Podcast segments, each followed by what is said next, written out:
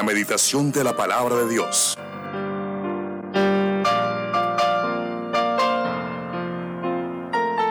Hemos venido tratando el tema de la esperanza. La Biblia dice que la esperanza no avergüenza, no produce vergüenza. ¿Y por qué no nos produce a nosotros vergüenza? Porque nosotros, nuestra esperanza está puesta en nuestro gran Dios y Salvador Jesucristo. Si nuestro gran Dios y Salvador Jesucristo fuera la segunda, tercera o cuarta persona de una deidad, realmente no tendríamos por qué confiar absolutamente en el poder de Él, porque no sería, eh, no sería absoluto, Él no sería soberano. Pero la Biblia nos dice que Él es Dios sobre todas las cosas, entonces nuestra esperanza está puesta en Jesucristo, el Señor, el autor y consumador de la fe, el que hizo los cielos y la tierra, el que nos hizo a nosotros y no nosotros a nosotros mismos, el que sabe cómo funcionamos. Él es el fabricante, Él es el que tiene el manual. Entonces estamos confiados en Él, nuestra esperanza está puesta en Él. El apóstol Pablo, escribiéndole a los de Corintio en el capítulo 13, habla del amor y la esperanza. Claro, por encima de la esperanza pues está el amor. Y nótese que en ese capítulo la palabra que se traduce como amor es ágape, que quiere decir que es el amor que solo proviene de Dios. Un amor comprometido, un amor que eligió amarnos. ¿Y por qué lo amamos nosotros? Porque Él nos amó primero. Primera de Corintios capítulo 3, versículos del 10 al 11. Conforme a la gracia, dice Pablo, de Dios que me ha sido dada, conforme a la gracia de Dios que me ha sido dada, porque por Él es que nosotros tenemos su gracia y lo que somos, yo como perito, arquitecto puse el fundamento y otro edifica encima. Pero cada uno mire cómo sobreedifica, porque nadie pone Nadie puede poner otro fundamento que el que se ha puesto, el cual es Jesucristo. Entonces el fundamento de todo es nuestro gran Dios y Salvador Jesucristo. Él es el fundamento que nosotros hemos recibido una enseñanza a través de todo el tiempo, a través de todas las cosas, eh, de todas las edades, de todas las épocas, y ese ha sido lo que hemos recibido de parte de nuestro gran Dios y Salvador Jesucristo. Nuestros padres, los, los que han venido predicando eh, por mucho tiempo, eh, nos han dejado este fundamento. Y el fundamento es de que la roca fundamental de esta iglesia se llama Jesucristo el Señor. Así que no hay otro sino solamente Él. Estamos hablando de la esperanza para el matrimonio. ¿Y cuando hay esperanza para el matrimonio? Cuando ese matrimonio elige el fundamento bíblico. Hemos venido hablando de la esperanza para las personas individualmente, la esperanza para los hijos, la esperanza para el matrimonio. Ayer tratábamos un tema de algunos requisitos que tiene un matrimonio o algunas características que tiene un matrimonio según el fundamento bíblico. Pero hoy vamos a hablar de la esperanza para el matrimonio. Hoy cuando la sabiduría grita en las plazas.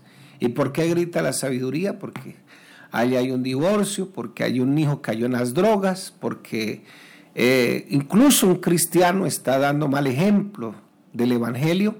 Entonces la sabiduría grita por las plazas. Eso dice en Proverbios capítulo 1. Entonces, a veces la falta de sabiduría hace que nosotros no sepamos enfrentar nuestros conflictos, nuestros problemas, nuestras decisiones, sean buenas, sean malas. A veces no sabemos ni cómo tomarlas porque no nos hemos preparado bíblicamente para poder tomar decisiones sabias.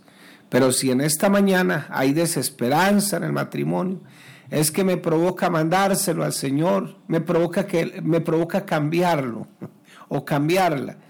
O a veces oran, Señor, lo cambias, lo cambio, te lo llevas o se lo mando. no sé en qué correo se lo piensa enviar, pero Esas son las oraciones a veces y ahora con tantas teologías, Señor, quíteme esa mujer y deme una más, más bonita y millonaria. Y tantas cosas, que se muera, ojalá que se muera ese desgraciado a veces. Pastor, ayúdeme a orar por ese infeliz. Pero cuando hay todo esta desesperanza en el matrimonio, pues la, la única esperanza que nos debe quedar y que nos queda y que sigue vigente todo el tiempo y que tiene la puerta abierta las 24 horas del día se llama Jesucristo. Pero cuando hay esperanza para el matrimonio, cuando el matrimonio elige el fundamento bíblico. Así de sencillo. Es un principio de esperanza para los matrimonios.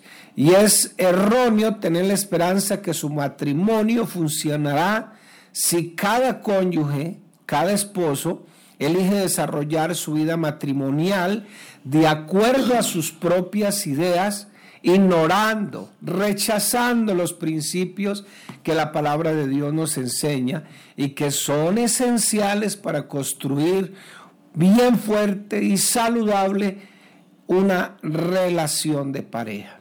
Entonces, a veces, por eso siempre digo que esto es de dos personas, no es de una sola. A veces la una elige vivir bien, la otra elige vivir mal. Pero la que eligió vivir mal lo eligió por su, propio, eh, su propia decisión. Así que mi hermano, si usted está haciendo las cosas bien, si usted está aplicando todos los principios bíblicos de la palabra de Dios, no se preocupe. A la final Dios recompensará todo lo que hace usted basado en la palabra de Dios para que tengamos éxito en toda construcción, se debe edificar, dijo aquí el apóstol Pablo, sobre cimientos firmes. Y el único cimiento que permite soportar las tormentas de la vida son los principios y las doctrinas reveladas en la palabra de Dios, que es la Biblia y que es el único manual de fe y de conducta. En estos días que exponíamos un estudio sobre el Salmo 19, notábamos cómo Dios se ha revelado a través de dos formas, dos tomos, diría yo, dos libros. El primero a través de toda la revelación de la naturaleza y el segundo a través de la revelación de su palabra. Entonces, yo puedo poner mi hogar, mi matrimonio, mi relación de pareja. Bueno, hay que aclarar ese término porque en estos días con tanta ideología de género se cree que la relación de pareja son los que son novios y no se han casado. Bueno, en la iglesia no se, no, no se hace eso porque nosotros estamos basados en la palabra del Señor. Sin un cimiento seguro, toda construcción, téngalo por seguro, es defectuosa y es débil. Nótese todos esos edificios que se están cayendo, aquí en Medellín, en México, todo ese temblor que hubo. Y donde más tiembla, donde más se mueven es en, en Japón. Allá le dicen edificios inteligentes, tienen unos amortiguadores. Cada vez que tiembla, pues los edificios se mueven. Y es donde menos edificios se caen en todo el mundo y es donde más tiembla. Pero vea, donde más tiemblan se aseguran de que las cosas se hagan bien desde el cimiento. Y así es, el que no sepa que en un hogar tiembla, déjalo por seguro, tiene que asegurarse. Sin un cimiento seguro, toda construcción es defectuosa, débil no se mantendrá en pie porque los cimientos no pueden soportar todo el peso que se les impone. El matrimonio debe ser construida, construido perdón, sabiamente sobre el mejor fundamento. ¿Y cuál es el mejor fundamento? La palabra, el Señor. Se necesita, mi hermano, una base segura para ir edificando esas difíciles relaciones matrimoniales. Solo un buen fundamento, dice Pablo aquí, ayudará a que su matrimonio se mantenga firme a través de todas las tormentas que en forma natural todos los matrimonios pasamos por ahí que tenemos que enfrentar y de seguro podrá construir o continuar fortaleciéndose y gozando de la buena protección que tiene, porque el Señor es el que está ahí. Entonces, mi hermano, Pablo dice, yo he edificado, así que mire a ver cómo sobreedifica. Tanto las dificultades como las alegrías, los éxitos, los fracasos, los aciertos, desaciertos, errores, eso le va agregando una dura carga al matrimonio. Y de paso, pues nuestras, nuestros estados emocionales, porque a veces nuestros estados emocionales son los que van conduciendo el vehículo en lugar de ir de copiloto, porque Dios nos hizo con estados emocionales, eso no hay que negarlo. Así fuimos hechos, pero Dios nos dio la capacidad de tener dominio propio. Entonces, Ojo, en ese vehículo que tú vas conduciendo, ojalá que tus estados emocionales no sean los que estén conduciendo el vehículo, sino que tú, eso póngalos ahí de copiloto. De copiloto, una vez predicamos aquí un sermón acerca del Evangelio y nuestras emociones. El embarazo, el descubrir diferencias que no habían tenido el uno en el otro, en el noviazgo, las dificultades para tomar decisiones, aún la noticia de tener un bebé y la llegada de este bebé van a cambiar todo el orden de las prioridades. Incluso ella puede sufrir hasta una, una depresión posparto y, horarios, cercanía del matrimonio, y esos pesos son muy difíciles de sobrellevar, porque el niño se va a llevar toda la atención. Por eso, qué bueno que nosotros podamos construir sobre bases firmes. Y como podemos ver, cada situación tiene sus propios desafíos. Nosotros no nos enviaron los hijos con un manual de cómo criarlos. Incluso nosotros cuando nos casamos nos pusimos hasta una venda así. No sabíamos qué era el matrimonio, ni, ni incluso ni para qué era.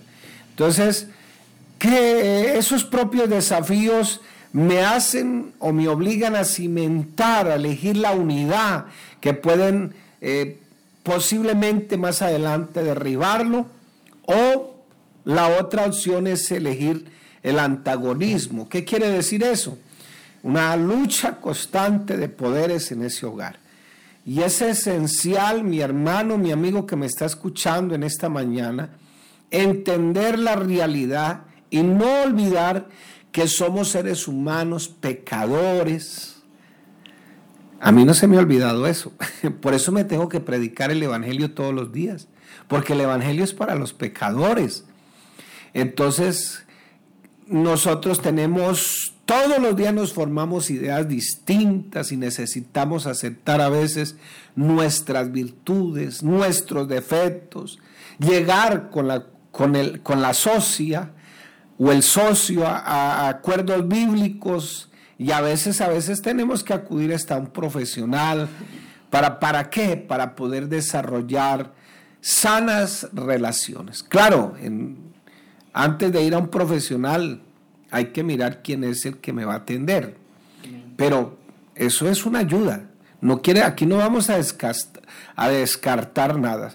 Nuestra meta debe ser tener una relación matrimonial saludable y para ello hay que prepararnos bíblicamente, responsablemente, porque a veces nosotros tenemos ideas equivocadas en cuanto a cómo tenemos que practicar ciertas cosas. Entonces, toda esta enseñanza yo la saco con base a las preguntas. A mí me gusta mucho que la iglesia me pregunte. Y hacemos, ocasionalmente hacemos preguntas. Cuando me invitan por allá a otras congregaciones, me gusta que la iglesia pregunte, que los jóvenes pregunten, no importa cómo sea el tema. Al fin y al cabo, dice la Biblia que el siervo de Dios tiene que estar preparado para toda buena obra, pero tiene que ser así. Toda meta en la vida conyugal es errónea si no tomamos la decisión que, que la meta, aquella meta que estableció Dios, quien fue el que que instituyó el matrimonio. Entonces, de nada nos va a servir tener un mapa si no sabemos por dónde vamos a encontrarlo, ni dónde queda el norte, ni dónde queda el sur. De nada nos sirve tener una Biblia si no sabemos dónde están los principios bíblicos para nuestra vida. Pero tampoco nos servirá de nada, aunque sepamos con claridad, aunque el pastor incluso nos enseñe con plastilina, dónde nos encontramos y mucho menos saber para dónde es que vamos y para dónde realmente queremos dirigirnos. Eso es un problema. Por eso yo siempre le digo a los jóvenes, es un acto de necedad no prepararse para vivir con la persona que va a vivir para toda la vida. Lamentablemente, esta, esta filosofía relativista y humanista que está de moda y que con la que estamos luchando, le está enseñando a todo mundo que el matrimonio puede ser desechable. Y eso está pasando en la iglesia. Incluso ya eh, hay cosas que, que, se están saliendo de las manos porque nos hemos dejado influenciar más por el pensamiento del mundo que por el pensamiento de la palabra. Dice Romanos capítulo 12, versículos 1 y 2, dice, así que hermano, os ruego por las misericordias de Dios, que presentéis vuestros cuerpos en sacrificio vivo y santo, que es vuestro culto racional. No os conforméis a este siglo. La palabra siglo se puede traducir como pensamiento, como época, como filosofía. En otras palabras, no se conformen a esta filosofía. ¿Por qué? Si no se conforman, pueden comprobar cuál es la verdadera voluntad de Dios que dice ahí el mismo apóstol, que es agradable y es perfecta. Pero si tú estás conformado, estás conformista con la filosofía de turno, porque la filosofía de turno me está enseñando que lo que importa es lo que yo siento, eso es lo que yo soy, lo que yo soy es lo que yo siento.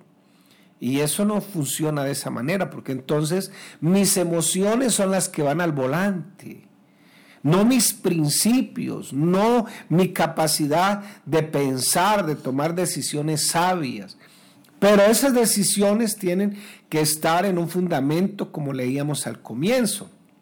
Entonces, si usted desea estudiar y desea tener una profesión, no importa cuántos libros lea o cuántos consejeros lo vayan a guiar, si no tiene interés, pues nunca lo va a lograr. Por eso hay gente que desempeña un oficio, lo desempeña porque económicamente eso le representa algo, pero no tiene idea de lo que hace. No tiene idea de lo que está haciendo, para nada. Si usted no desea tener un matrimonio saludable y no desea aprender y no desea hacer todo lo que es esencial para tenerlo, según lo que la Biblia nos enseña, pues nunca lo va a tener soñarás con imposibles. Es imposible tener una relación conyugal solo. Es imposible.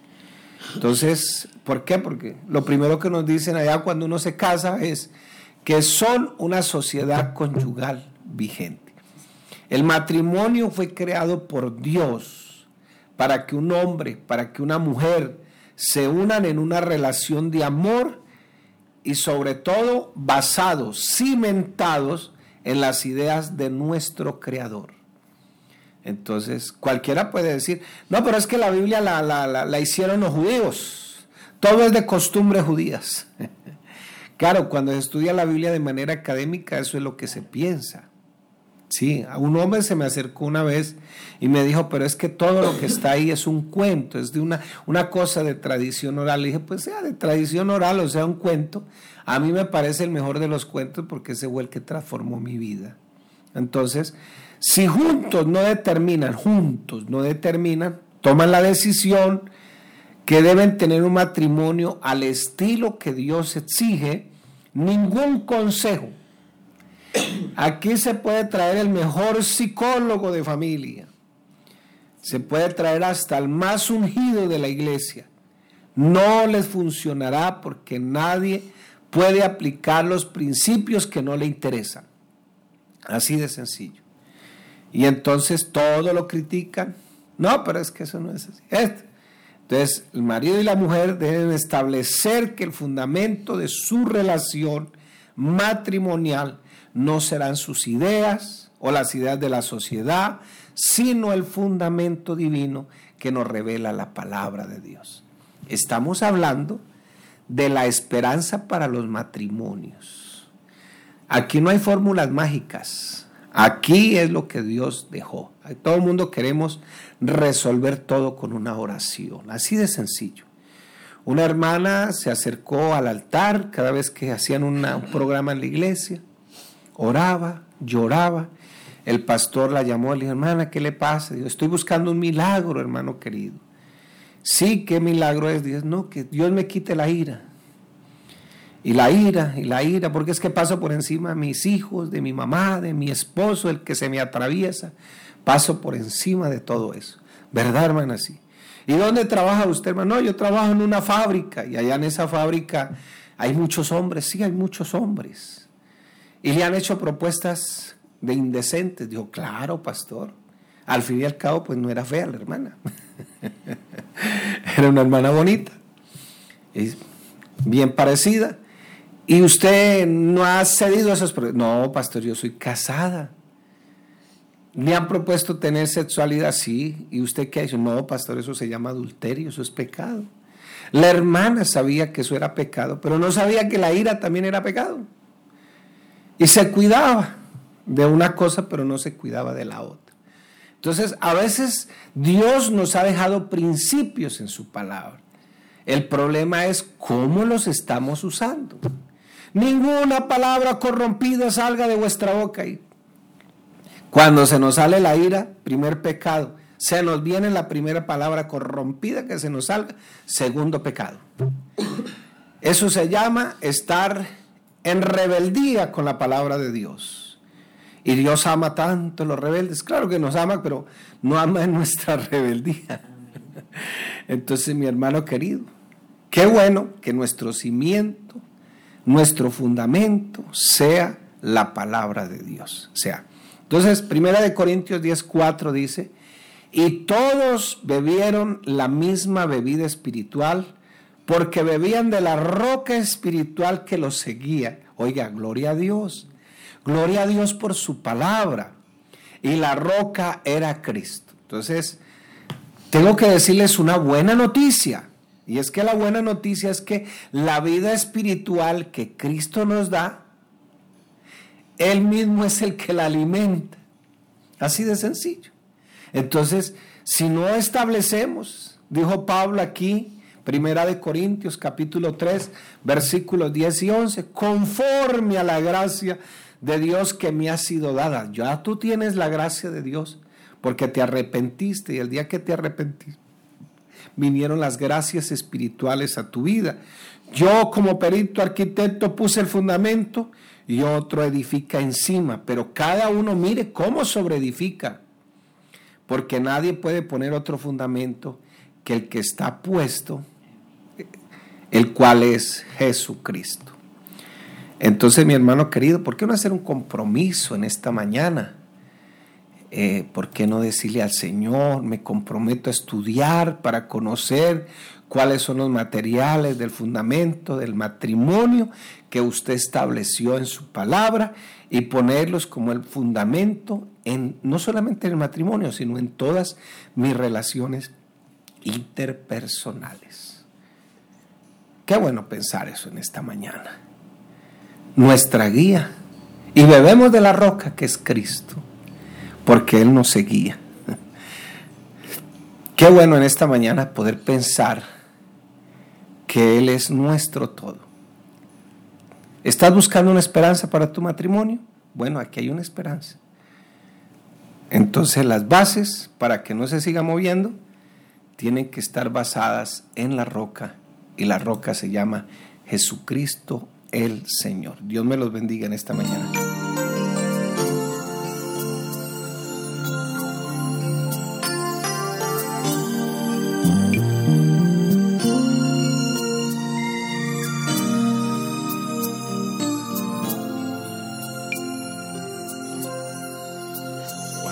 decido poder caminar, confiando en mi propia capacidad. No puedo entender, no puedo entender que las cosas no me salen bien, si yo me esfuerzo en hacerlo mejor, solo encuentro frustración.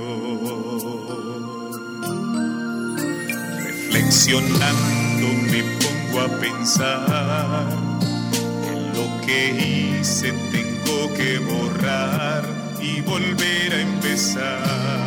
Volver a empezar. Porque sin Cristo nada puedo hacer. Y eso ahora debo comprender. Que debo volver a empezar. Que sea Cristo el primero también en mi vida. Que mis proyectos por Él puedan ser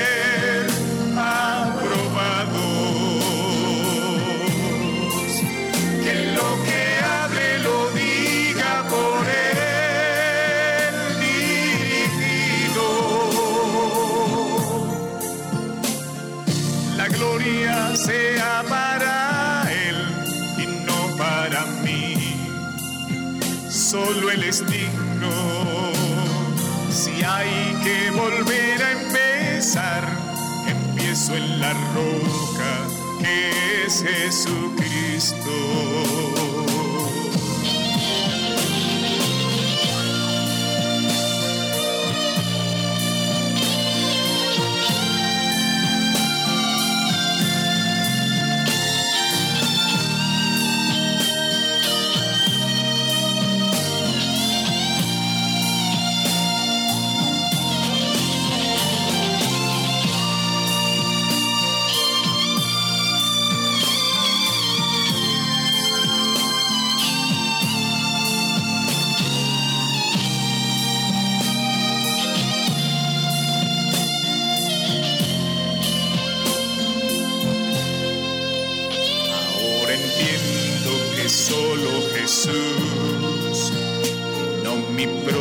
Propia personalidad, la que debo exaltar. Debo exaltar. Es necesario que Él crezca en mí y que la gloria sea para Él. Así es mejor empezar. Que sea Cristo el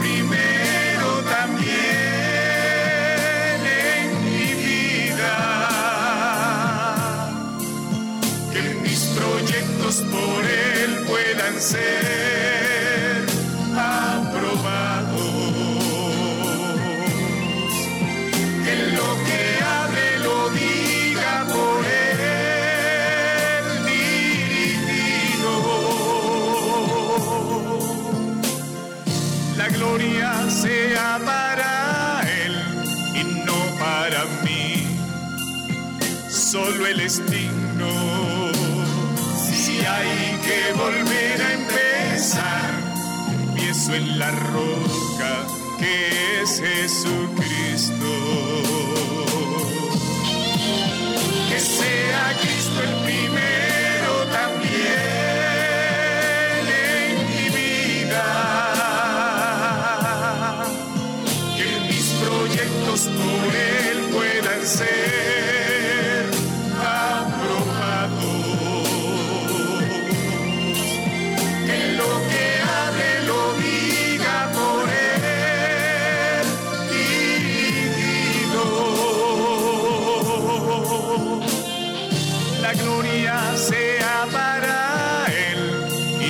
para mí, solo el es digno.